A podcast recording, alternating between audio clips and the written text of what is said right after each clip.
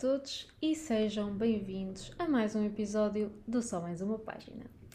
Hoje trago-vos a lista dos meus livros favoritos de 2022. É verdade, vamos fechar 2022 com uma lista dos meus livros favoritos deste ano, nos vários géneros que li, e para a semana sairá a lista dos livros que menos gostei um, e aqueles que foram mais ou menos uma desilusão. Mas vamos começar numa nota positiva e então hoje vamos falar dos livros que eu mais gostei de ler uh, ao longo deste ano. Então, isto está por ordem cronológica, ou seja, os que eu li primeiro aparecem primeiro, os que eu li por último aparecem por último. Um, portanto, não está de todo ordenado por uh, que eu gostei mais ou os que eu gostei menos, porque eu acho que dei a todos eles 5 estrelas, portanto, estão todos ao mesmo nível, embora em categorias distintas. Então, o primeiro livro favorito de 2022 foi A Filha da Floresta, da Juliette Marillier. Eu já tinha lido vários livros da Juliette Marillier e é uma das minhas escritoras favoritas, principalmente no género de fantasia. Ela escreve uma fantasia muito diferente, com muita inspiração celta e uma vertente muito focada na natureza e naquela magia antiga que se acredita que existia na Inglaterra antes de entrar o catolicismo nas ilhas.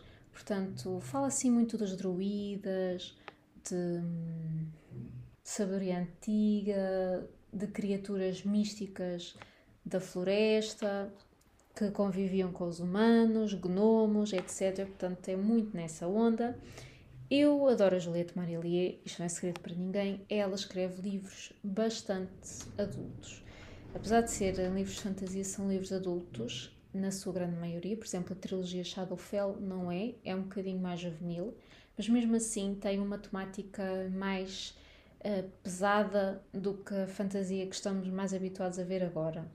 E este livro, A Filha da Floresta, é um livro adulto, é um livro que tem vários trigger warnings, tem cenas muito difíceis de ler e de digerir, portanto deixo aqui o alerta. Este livro fala-nos sobre a Socha, ela é a mais nova de seis irmãos e eles vivem todos juntos, tranquilamente, são todos felizes, têm os, os seus desacatos que qualquer família tem, mas têm uma vida normal. Até que um dia chega uma feiticeira à, à cena, entra uma feiticeira em cena e põe-lhes uma maldição e transforma os irmãos da Sorcha todos em cisnes.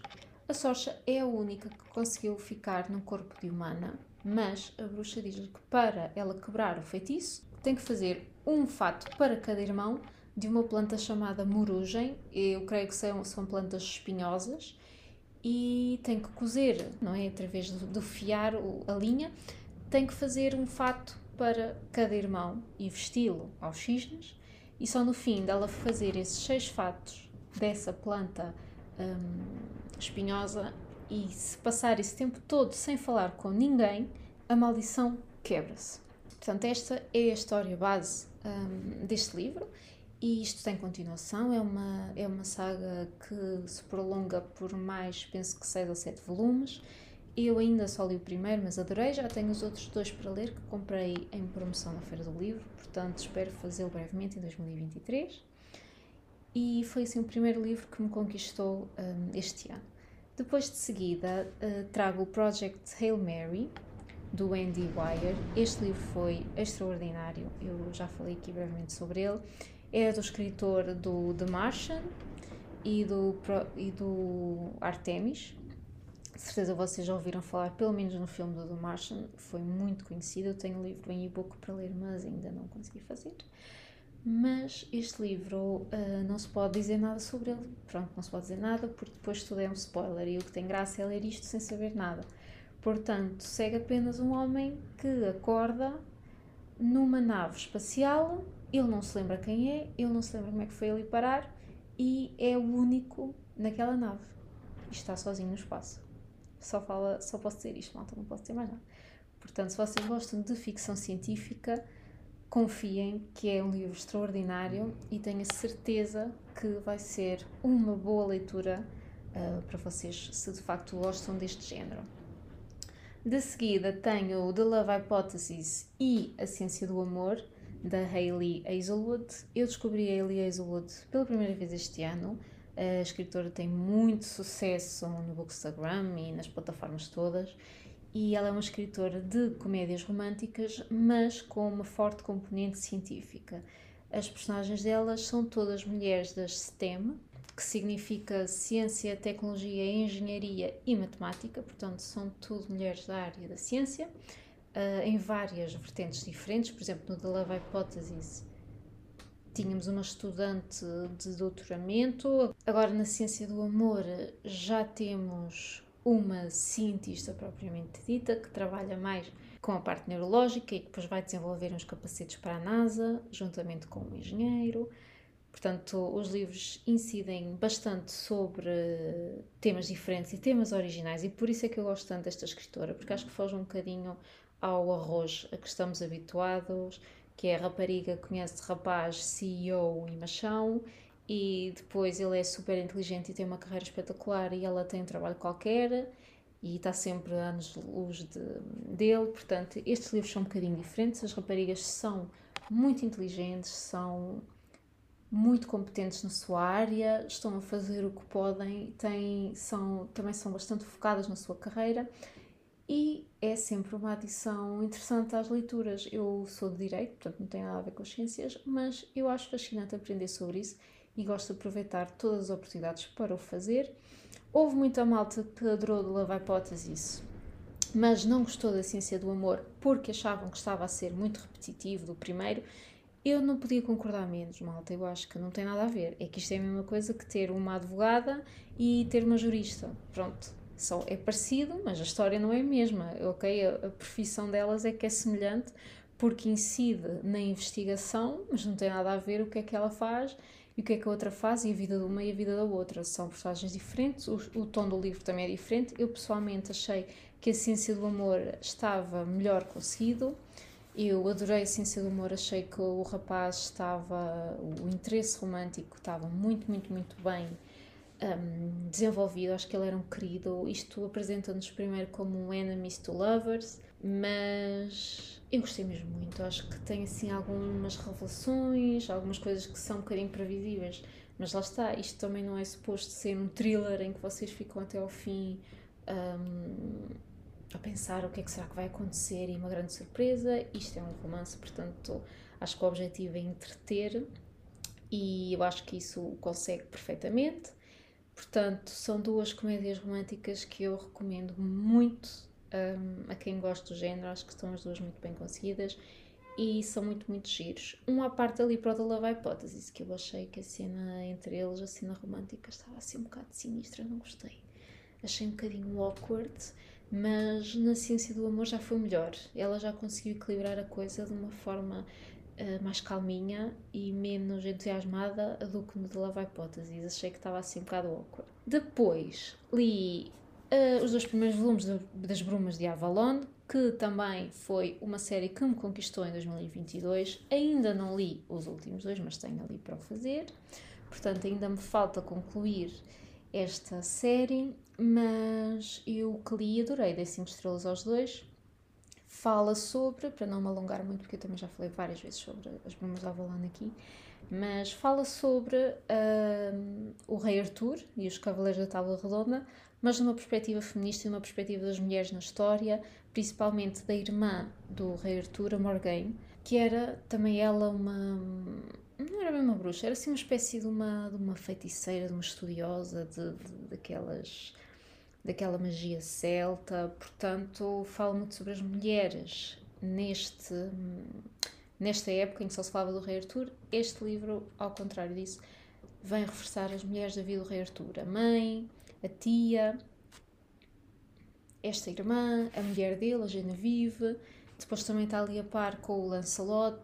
Eu adoro esta, esta, esta série, acho que são livros muito bem escritos, muito bem desenvolvidos. As personagens são muito coerentes, são todas, penso que todas são moralmente cinzentas, se não são tão quase. Uh, portanto, é um livro que nos deixa assim a pensar uh, o que é que está certo, o que é que está errado, se, se aquelas personagens agem com fundamento bom ou com fundamento mau acho que, é, acho que são livros que dá para analisar de várias formas e não são apenas uma história bem contada, mas têm algo mais a dizer e esta perspectiva feminista que eu hum, gosto imenso e acho muito original. Depois tenho Toda a Luz que Não Podemos Ver, do Anthony Doerr. Uh, o Anthony Doerr é um dos meus escritores favoritos. Eu acho que ele é simplesmente único, único. Ele escreve um livro escrito por ele, percebe-se perfeitamente que foi ele que escreveu. A sua escrita distingue-se bastante um, das outras principalmente porque ele gosta muito de fazer, hum, de escrever livros em que umas personagens estão num ponto da história, as outras personagens estão noutro ponto e à medida que o livro vai correndo, elas vão convergindo uma para a outra até que no final acabam por fazer parte da mesma história. E isto já aconteceu no Uma Cidade nas Nuvens e acontece também aqui na Toda a Luz que não podemos ver que nos segue a história de um rapaz que está no exército alemão na Segunda Guerra Mundial e uma rapariga que foge com o pai para Saint-Malo, no norte da França, para fugir da, da guerra. E, portanto, está um de cada lado deste conflito, não é? uns do lado dos alemães, outros do lado dos franceses. E, e pronto, uma perspectiva histórica da Segunda Guerra Mundial, embora não seja muito focado no Holocausto, na perseguição dos judeus, mas fala bastante sobre isso. E é um livro mágico, eu adorei. Este escritor é muito sensível, muito sensível. Ele escreve livros absolutamente lindos, líricos, poéticos. Um, a escrita dele é magnífica e as personagens dele têm todas uh, muitas dimensões. São livros que puxam um bocadinho a lágrima não porque são tristes só para dar ali o cheque de escrever um livro triste e agora vocês vão chorar, mas puxaram ao lado mais emocional de, de cada um. Depois li O Dicionário das Palavras Perdidas, da Pip Williams. Este livro também foi um dos meus favoritos do ano, porque também é muito diferente na forma como está escrito ele segue a personagem, ele segue a vida da Esme, uma jovem cujo pai trabalha na, em Oxford, naquele que foi o primeiro dicionário de Oxford do mundo, e o pai dela trabalha lá e estão a, a tentar fazer uma coletânea de todas as palavras e do significado de todas as palavras. E a Esme costuma ir para lá, e, hum, para o pai tomar conta dela, e ela fica lá, sentadinha, debaixo da mesa dele, quietinha, até que um dia cai uma palavra, que eles escreviam as palavras nos papéis, não é? Não havia computadores, não havia isso, e depois tentavam arranjar um significado para cada uma. E há uma dessas palavras que se perde e cai. E a Esme apanha e guarda é, na sua casa, numa, numa malinha que ela arranja própria para o efeito. E a partir daí começa a guardar palavras que, na sua grande maioria, têm a ver com mulheres e com a vida das mulheres e a saúde das mulheres, que era, claro, como todos nós sabemos, altamente desprezada e tudo o que não tinha interesse um, para os homens não era digno de estar no dicionário de Oxford. Portanto, este livro tem uma vertente também ela feminista, embora não, não em, em excesso, mas algum, embora não seja o foco principal da história, mas é um elemento que está aqui. É, acaba por ser também um drama familiar, passa-se na Inglaterra do século XVIII e hum, é um livro que fala muito sobre a importância da linguagem, a importância das palavras. Eu acho que qualquer pessoa que goste de ler um, vai gostar deste livro, porque de facto ele fala, ele aborda muito um, a origem das palavras, a etimologia das palavras e como cada palavra tem um significado e esse significado é extremamente importante e deve ser preservado e são armas que podemos usar para a nossa argumentação, para a nossa vida, para o nosso dia a dia e principalmente nesta história armas para a, a luta das mulheres e a luta do, do, sufragismo. Eu achei este livro maravilhoso, é uma ficção literária incrível, uma sugestão ótima agora para o Natal se quiserem oferecer a alguém que gosta de ler assim livros históricos, livros com uma componente familiar e assim mais para o drama. É um livro mesmo muito, muito bom e a capa é linda. Depois, para algo completamente diferente, li O Beach Read da Emily Henry. Eu amei o Beach Read, adorei, adorei. Foi uma das melhores, uh, um dos melhores romances que eu já li nos últimos tempos O Beach Read fala sobre uma rapariga que hum, tem uma perda muito grande na família dela, está a fazer o luto de alguém muito importante na sua vida e um, decide ir para a casa que essa pessoa lhe deixou. Enquanto está lá nessa casa a viver, descobre que tem um vizinho que também ele é escritor, o Gus. E ele também é escritor e tal, eles começam a falar, eles começam-se a dar muito mal ao início, estão sempre assim a picar, mas depois lá acabam por chegar a um acordo entre eles e não vos vou dizer qual é. Eles vão chegar a um acordo que os vai aproximar e vocês é que vão ter de descobrir o que é, porque senão não tem graça, não tem graça, não tem piada nenhuma. E eu estou aqui é para vos dar vontade de ler livros, não é para vos contar tudo. Portanto, este livro é muito giro, é um romance, mas não é de todo lamechas, vocês já sabem que isso não é nada a minha vibe, eu não gosto de romances lamechas. Eu gosto de romances um, realistas, com personagens que também elas sejam realistas e estejam a passar por uh, problemas um, que lhes confiram algum caráter e alguma backstory mais interessante do que apenas personagem A conheceu personagem B e apaixonou-se por ela. Este livro não é nada assim. As duas personagens desta história estão a passar por algo uh, emocionalmente difícil. Uma delas, a personagem feminina, vocês já sabem qual é, é um luto de alguém muito importante para ela. E a personagem masculina está a passar por outra coisa que eu também não vou dizer qual é, porque isso é um dos mistérios da história, tentar perceber o que é que se passa com ele um, e porque é que ele tem aquela personalidade que ele tem, às vezes parece assim um bocadinho azedo, portanto, isso descobre-se à medida que o livro nos vai sendo apresentado. Por isso, resta-me dizer-vos que hum, é um romance, passa-se numa terra pequena, ao contrário do que o título indica, e sendo o título principalmente uma ironia, isto não é uma beach read, ou seja, não é uma leitura de praia, é um livro que pretende ser uma sátira a esse título e a essa designação que às vezes dão aos romances femininos, por acharem que é só mais o romance Lamechas e, e este vem contrariar essa onda e vem mostrar que não, também é possível escrever romance com personagens uh, emocionalmente frágeis e emocionalmente problemáticas e contar uma história de amor com mais ingredientes do que um simples romance. Depois li a Jane Eyre da hum, Charlotte Bronte, amei a Jane Eyre, fiz um episódio também uh, muito dedicado a este livro. É um livro espetacular, é um gótico, fala sobre uma rapariga, a Jane, que, coitada, teve uma vida miserável, miserável, uma desgraça, até chegar à casa de um senhor, o senhor Rochester. Senhor esse que é muito estranho, é tipo o Mr. Darcy, mas muito pior. Ele é estranho, ele é desagradável, ele é esquisito, ele não parece ser honesto, parece estar assombrado, caraças. Há coisas esquisitas naquela casa a acontecer, ela ouve barulhos à noite, houve coisas estranhas, nós não percebemos nada do que é que está ali a passar. Eu amei, é um clássico muito fácil de ler, tem uma vibe e uma atmosfera muito, muito diferentes e originais para a época. A Jane Eyre, enquanto personagem, é uma personagem muito avançada do ponto de vista da independência da mulher.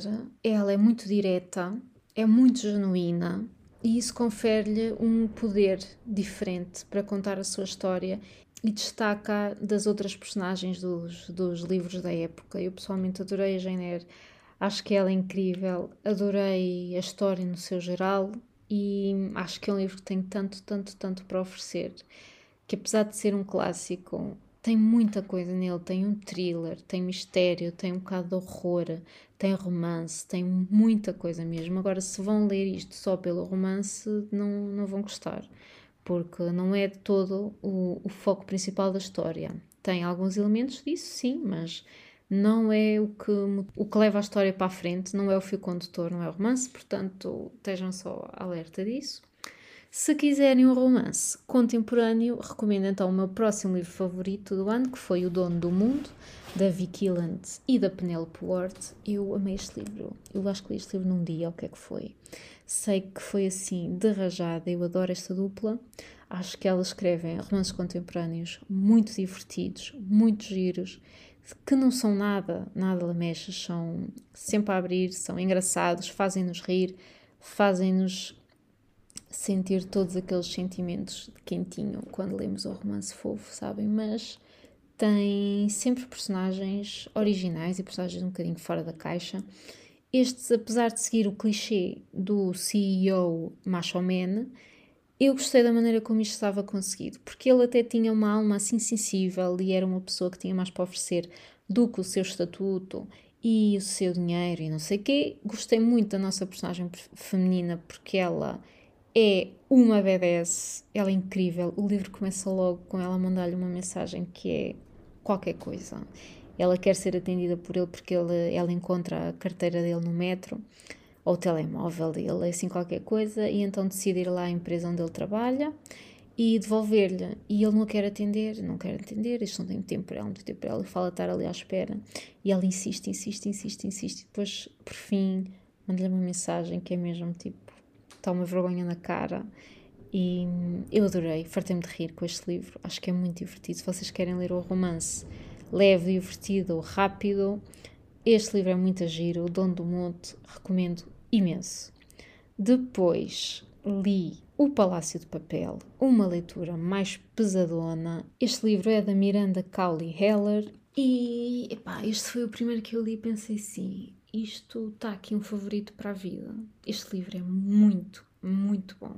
É uma leitura um bocado lenta. Isto também é uma ficção literária. Eu este ano apostei muito na ficção literária e correu muito bem. E eu gosto muito de ler eh, livros assim, porque os romances cansam-me e se não tiver ali algo a mais com que eu me possa agarrar, um, eu fico aborrecida e acho que acaba por ser tudo a mesma coisa.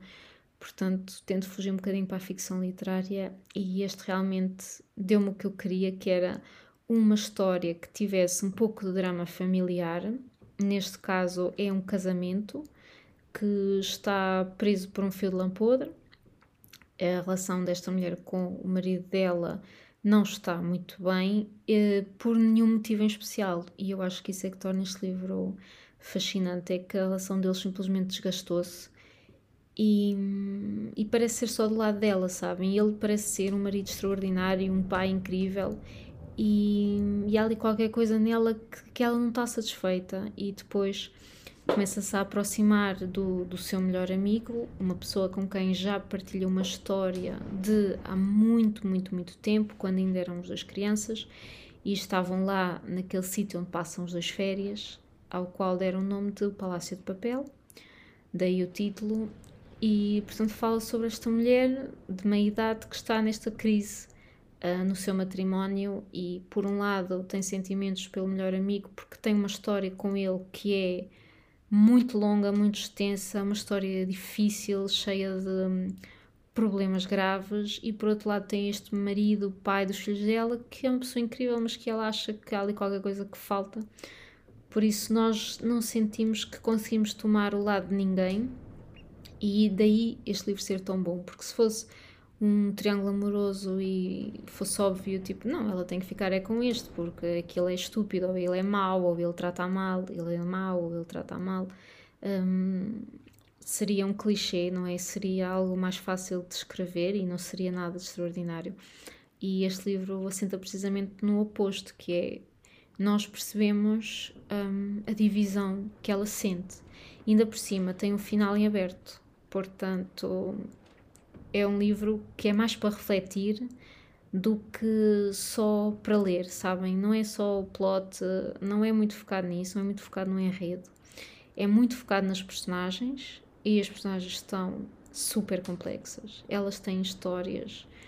Esta personagem feminina tem uma história de vida que é qualquer coisa e já a mãe dela e a avó dela tiveram isso e é extraordinário como as atitudes da avó e as atitudes da mãe se refletem hoje na filha, ela já na meia-idade. É, é quase como se a mãe e a avó tivessem a traçar o caminho para ela agora chegar ali e pensar: mas quem é que sou eu? Se eu concordo com isto que elas fizeram, eu revejo-me na vida delas. É muito, muito interessante. Um, tem bastantes trigger warnings, tem algumas passagens muito, muito duras, pá, que se tornam horríveis de ler, sinceramente. Portanto, ide com atenção para os trigger warnings, vou deixar na descrição. Mas pá, se eu tivesse que escolher um livro deste ano, um único livro deste ano, eu escolhi o Palácio de Papel, porque foi uma leitura muito diferente, um livro com uma vibe nostálgica, uma vibe triste, muito que convida muito à reflexão e que nos faz pensar e nos faz estar ali a olhar para aquilo. Eu às vezes fechava o livro e estava só a pensar: opa, mas não sei, se eu tivesse lugar esta pessoa, o que é que eu fazia? Será que isto que ela está a fazer é certo? Será que isto é errado? Porque nós sabemos que é errado, não é? Ela, o que ela faz é errado, mas ela também não tem propriamente os melhores modelos em casa, portanto a vida dela foi muito difícil e é mesmo um livro sui generis e que eu recomendo muito, muito, muito, muito, muito a quem goste de ler assim histórias um bocado mais pesadas, histórias mais profundas um, e assim um dramazão e um dramalhão. Portanto, se gostam dessa vibe, ide para o Palácio de Papel porque é mesmo, mesmo, mesmo bom. Depois li o On Earth We Were Briefly Gorgeous, outro livro incrível, este do Ocean Vuong.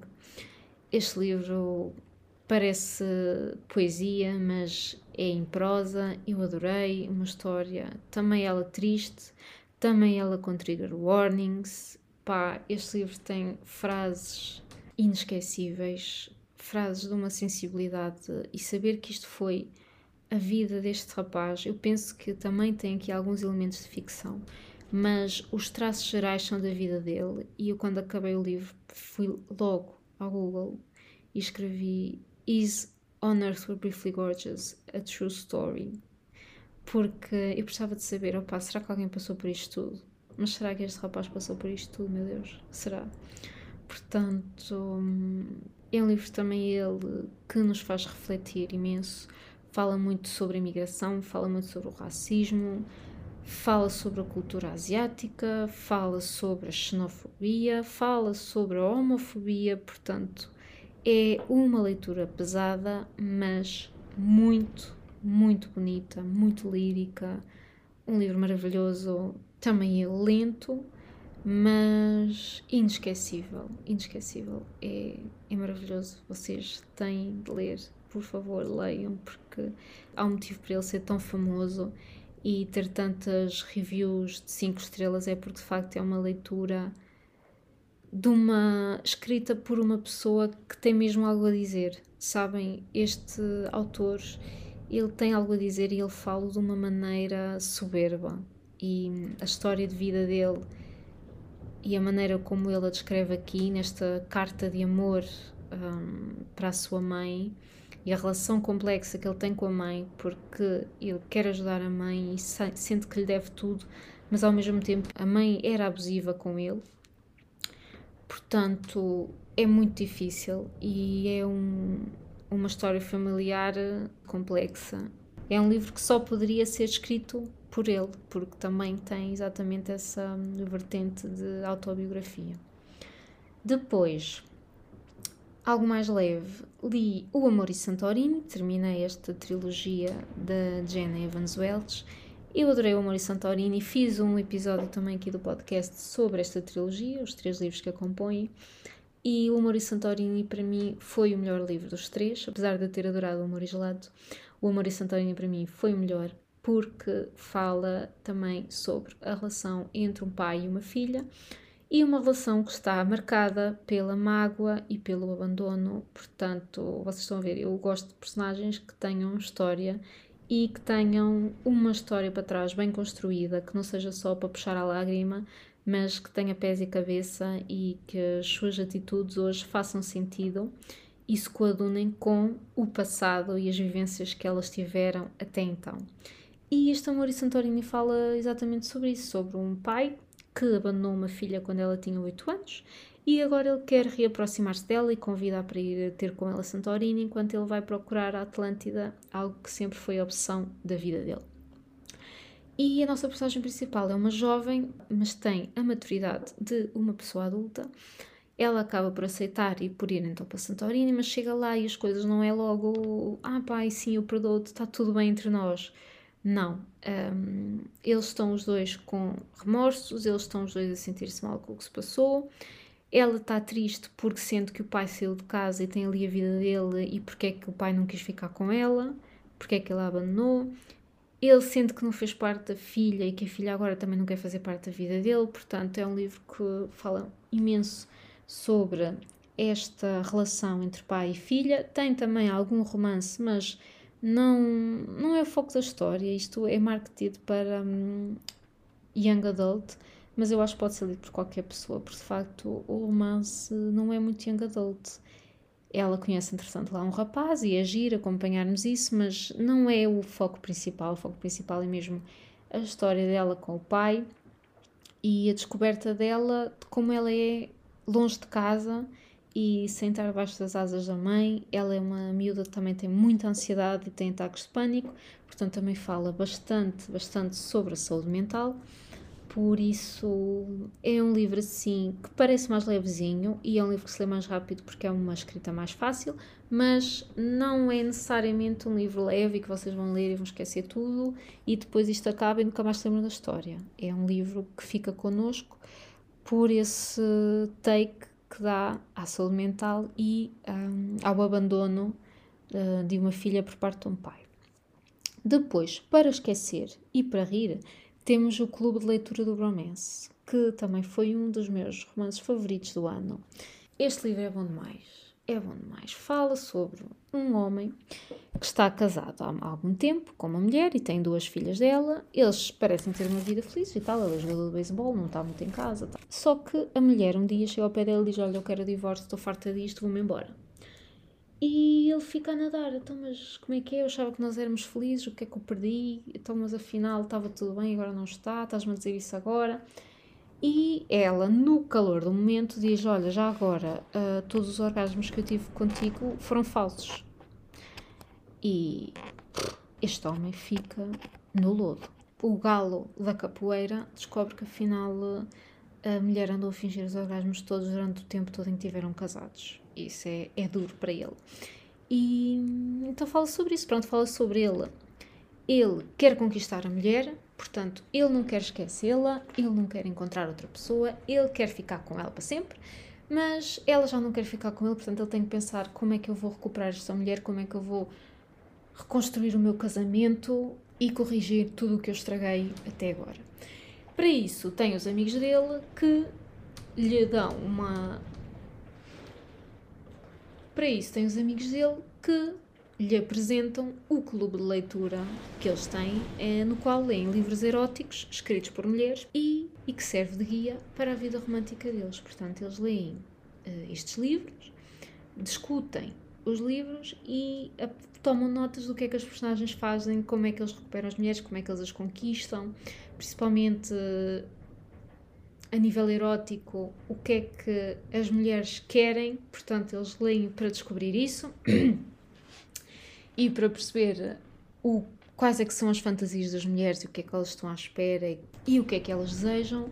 E este homem vai então pôr em prática esses ensinamentos, vai ler um livro, vai tirar notinhas e depois vai pôr tudo em prática com a mulher dele e ver se a consegue reconquistar desta forma.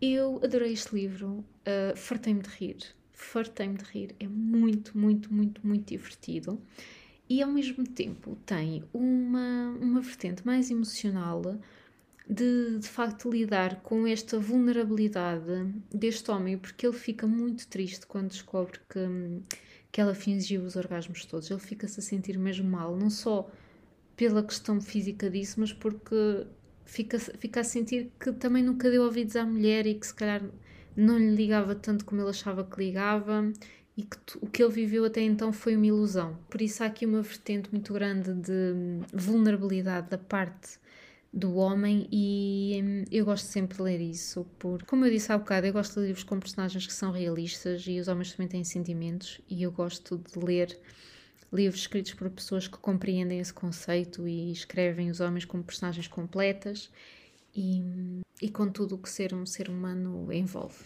Depois li A Imperatriz, da Gigi Griffiths. Eu gostei muito, muito, muito deste livro. É um romance histórico. Fala sobre a Princesa Sissi. Vocês já devem ter visto pelo menos a publicidade da série do Netflix. Esta série teve imenso sucesso e, entretanto, escreveram um livro. e eu adorei o livro. Eu já estou mais ou menos a meio da série, mas o livro é muito, muito, muito melhor. Porque o, li o livro corresponde para aí aos primeiros dois episódios. Portanto, é muito mais completo. A história da Cici e do Franz e como eles se apaixonam está muito mais extensa no livro, porque nós é como se estivéssemos na cabeça dos personagens e na, na, série é tudo assim mais a despachar. Portanto, mesmo que tenham visto a série e queiram ler o livro, podem fazê-lo, porque apesar de já saber mais ou menos como é que vai acabar, não é? Porque é da mesma forma, está mais desenvolvido e vão ter mais coisas que a série não vos deu e mais pormenores que tornam a história mais rica. Este livro é muito giro, é então sobre a Princesa Sissi, sobre como ela era uma jovem normal, uma jovem super fogosa, amante da natureza, gostava de andar descalça, era uma rapariga muito simples, apesar de pertencer assim a uma classe social mais elevada e depois dá por si apaixonada pelo herdeiro do, do Império dos Habsburgos e toda a gente acha que ela não tem capacidade para liderar o império, ninguém acha que ela consiga ser imperatriz, mas ela confia nela mesma e o Franz, o noivo dela, também confia nela e é só o que eles precisam, não precisam mais ninguém. Portanto, eu adorei. Pronto, eu quero mais disto, eu quero mais livros da Princesa Sissi, porque ela é uma personagem de caraças. Ela é uma mulher com M grande, ela não tem medo de ninguém, não quer saber de ninguém, diz o que tem a dizer, faz o que tem a fazer e não está cá com tretas de, de se fazer de super frágil e fazer-se uma flor delicada para o rei, para o imperador olhar para ela e querer cuidar dela e não sei o quê. Ela não é nada assim, ela anda a cavalo, com o cabelo ao vento e descalça por ali, por aquelas montanhas afora, portanto, ela não precisa dele para nada, é mais ao contrário, ele é que precisa muito, muito dela, Portanto, apesar de ser um romance histórico, tem uma vibe feminista que o torna especial. Depois, o, o, The Shining também tem que estar aqui. O The Shining do Stephen King, eu li no Halloween, pá, foi uma experiência incrível. É um livro muito giro, não é tão assustador como o filme. Há muitas coisas no filme que não acontecem no livro, mas é um livro muito bom. Eu adorei o meu livro preferido do Stephen King era o It. Neste momento eu penso que é o Shining. Eu achei o Shining mesmo, mesmo, mesmo super bem construído. Por cima tem, não é demasiado longo, o It é enorme.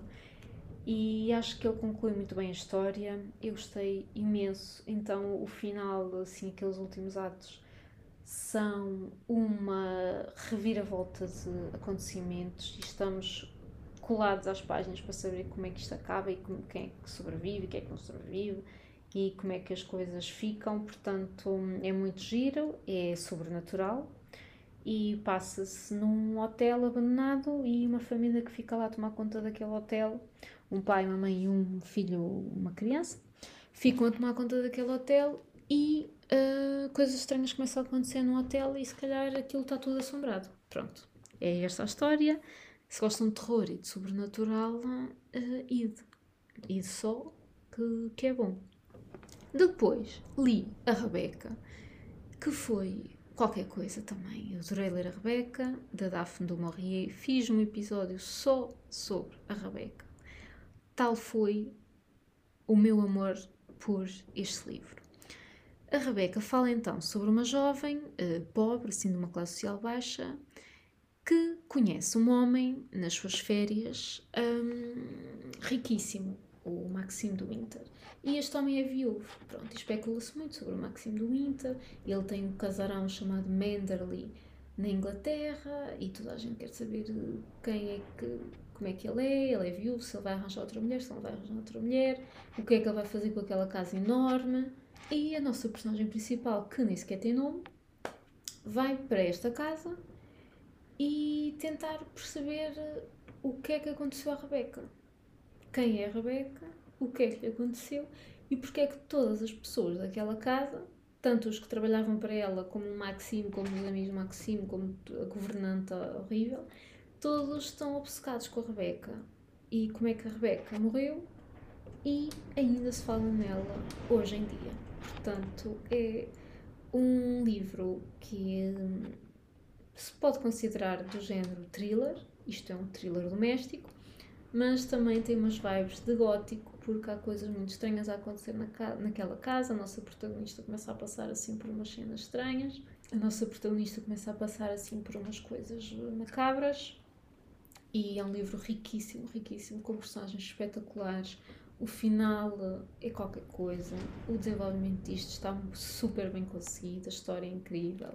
Eu adorei. Deixa, ficamos o livro todo a tecer teorias.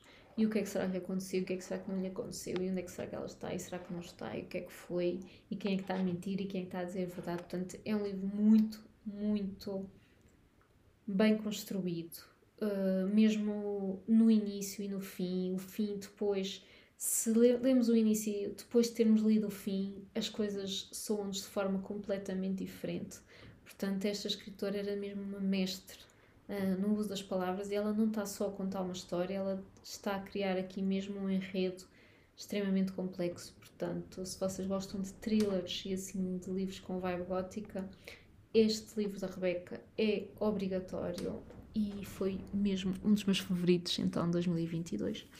E por último, trago um livro de fantasia que eu amei, que é o Ruination do Anthony Reynolds. Este livro fala sobre o Viego e a Calista, que era sobrinha dele, que são personagens do jogo League of Legends. Eu nunca joguei League of Legends, mas vi o, a série Arcane e fiquei doida com a série. A série é qualquer coisa. Se vocês ainda não viram Arcane, não sei o que é que vocês estão à espera, porque o plot daquilo é riquíssimo. É uma série extraordinária. Apesar de ser uh, uma série animada, aquilo tem um enredo melhor do que aí 80% das séries que eu já vi com humanos mesmo. Portanto, a história está muitíssimo bem escrita e, portanto, e dado que eu adorei então Arcane, eu pensei, não, espera lá que isto, isto do League of Legends, isto tem aqui muito sumo para espremer. Portanto, quando eu vi que iam ter um livro dedicado a isto, eu quis logo. Ainda por cima, uma das minhas youtubers, a minha youtuber favorita de, de livros, que é Elliot Brooks, fez review deste livro e disse que adorou e que gostou imenso, portanto eu tinha de ler também. O Ruination fala então sobre o Viego, um homem que herda o trono, mas que está um bocadito, um bocadinho ligeiramente descompensadinho. E ele não está bem. Ele não está bem, não está capaz de gerir o trono. A sua sobrinha, a Calista, prometeu ao avô dele que ia tomar conta dele e, como sua general, ia apoiar todas as decisões que ele tomasse, ia fazer o possível para o ter ali controlado. Mas as coisas não estão a correr bem porque a mulher dele está gravemente doente, a mulher de está gravemente doente, a saúde mental dele está uma desgraça ele, e decorrente disso, ele não está bem, não está nas suas plenas capacidades e começa a estragar tudo e a dar cabo do reino. E então a única forma de salvar o reino e salvar a mulher dele é ir às Ilhas Sagradas buscar uma água especial que confere a vida eterna a quem a beber. Pronto. Diz-se que isto existe, eles não têm a certeza se existe ou não, mas a Calista uh, precisa de salvar o reino, não é? E precisa de salvar o seu tio da loucura e, e salvar a, a mulher dele da morte certa e salvar a mulher dele da morte certa, portanto ela não tem outro remédio, senão ir tentar descobrir se consegue estas águas ou não, se isto existe mesmo ou se é só um mito. E hum, fala, fala, e esta é a história principal, pronto. É um livro de alta fantasia, portanto não há aqui romance praticamente nenhum. O que há são várias batalhas, há pirataria, há muita intriga, muita traição, uma personagem que desce à loucura e leva consigo tudo o que tem ao seu redor, muita destruição de reinos, pessoas a fazerem coisas horríveis e que não deviam estar a fazer nada disso, pessoas a fazerem coisas boas, mas de forma eticamente reprovável. Portanto, é um livro para quem gosta de ambiente de corte, para quem gosta da intriga política e para quem quer ver muitas batalhas a acontecer um, e personagens a lutar pelo bem e outras a lutarem pelo mal. Portanto, é um livro de fantasia pura isto não tem nada de romance, não tem nada de uh, fei, nem malta com orelhas pontiagudas, portanto, não é nada nessa onda. Eu adorei, foi assim o último livro que eu li este ano que me deixou assoberbada. Então, os capítulos finais disto é impossível parar de ler. É plot twist, atrás de plot twist, atrás de plot twist. É um livro riquíssimo. Tem imensas reviravoltas, tem coisas que vocês nunca na vossa vida vão achar que vão acontecer e que acontecem. Ficam de boca aberta a olhar para, para o livro como eu fiquei. Tipo, eu não acredito que isto está a acontecer. É o choque puro. Por isso, eu só posso recomendar este livro a quem de facto gosta imenso de fantasia e gosta desta, desta onda de traições e assim. Se vocês viram Guerra dos Tronos, isso foi que vocês gostaram mais. Aquela intriga, aquela traição e uns atraírem os outros e outros irem pelas costas dos outros e não sei o quê. Vocês vão gostar deste livro, é muito giro. Também tem ali uma vibezinha da religião e da religião daquelas ilhas e que eles querem proteger aquilo, mas o outro, o rei, como é mau, quer tudo para ele. É um livro muito completo, que eu recomendo bastante. E por último, tinha que falar nas minhas intermitências da morte, do tio Saramago. Este livro foi sublime, sublime, sublime, sublime. Foi qualquer coisa, foi qualquer coisa. As intermitências da morte é tudo, tudo. Fala sobre uma sociedade em que as pessoas deixaram de morrer. Pronto. E o colapso que se proporciona uh, decorrente desta situação. Vai tudo para água abaixo. A sociedade, o pilar que sustenta este país, vai tudo para água abaixo, as coisas deixam de funcionar, as pessoas deixam de ter dinheiro, os velhinhos deixam de morrer, as famílias não querem ter os velhinhos ali ocupar tempo e ocupar espaço, que já à beira da morte não querem que eles estejam ali, só querem que eles morram. E depois começam a ir com eles para a Espanha para eles morrerem atravessando a fronteira. Portanto, fala muito sobre o respeito uh, pelos idosos, fala muito sobre a morte, sobre a velhice, sobre a fragilidade delicada da economia e como está tudo sustentado nesta rotina e nesta previsibilidade que existe. E quando, existe, e quando surge alguma coisa a, corromper esta rotina, as coisas vão todas para água abaixo. E uma coisa tão diferente como ninguém morrer é o colapso total e as pessoas um tema que já é recorrente no, Saramago, as pessoas começam a mostrar o que pior têm e é mesmo cada um por si, portanto deixa de haver aqui qualquer tipo de empatia pelo outro e as pessoas querem é dinheiro e lucrar e fazer render um, a desgraça dos outros. Portanto, foram estes os livros de 2022. Foi isto, malta.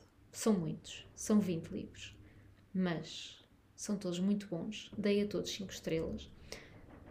Cada um no seu género, não é? Temos aqui romance, temos comédia romântica, temos ficção literária, temos fantasias, temos tudo. Mas não consigo escolher um. Digo já, não consigo escolher um, por isso é que eu pus aqui 20. Mas se eu tiver que escolher dois, dois é o mínimo que eu posso escolher. Dois para vocês lerem em 2023 são O Palácio de Papel e As Intermitências da Morte para mim são os dois livros que resumem 2022, porque foram assim as leituras que mais me marcaram. E pá, porque são livros que de facto nos fazem pensar. São livros um bocadinho mais fora do, do que se vê muito por aí, a malta a falar deles.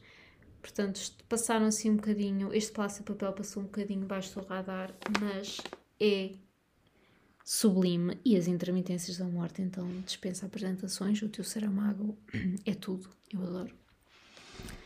Espero em 2023 continuar a ler os livros dele e a descobrir a obra dele. Portanto, são estes meus favoritos. Mas se tiverem que escolher só dois e levar dois livros aqui deste episódio, levem O Palácio de Papel e As Intermitências da Morte. E depois digam-me o que é que vocês acharam. Tenho certeza que vocês vão gostar, mas se não gostarem, isto na mesma e está tudo bem, ok? Gente não se chateia por causa disso. Mas eu acho que vocês vão gostar. E pronto, malta, foi isto. O episódio de hoje foi maior, eu sei, foi mais longo. Tiveram que me ouvir mais tempo, pá, mas eu tinha muito para dizer e eu gosto de falar bem, sabem? Eu gosto de enaltecer os livros que eu li e que gostei mais do que gosto de dizer, olha, não gostei deste porque isto e porque aquilo. Eu gosto muito de falar bem dos livros que li e porque é que eu gostei deles, e é para isso que eu tenho o Bookstagram e é para isso que eu tenho este podcast, para partilhar estes livros que de facto me acrescentaram algo e que eu acredito que as outras pessoas também possam vir a gostar. Digam-me então no Instagram quais é que foram os vossos livros favoritos do ano, o que é que vocês mais gostaram de ler, que livros é que vos marcaram. Se tivessem que escolher apenas um ou dois, o que é que me recomendam para 2023? Qual é que acham que é assim aquele livro obrigatório que eu tenho de ler? Um, Digam-me tudo, não se esqueçam de seguirem só ponto mais ponto uma ponto página. Obrigada por me virem e até à próxima. Tchau!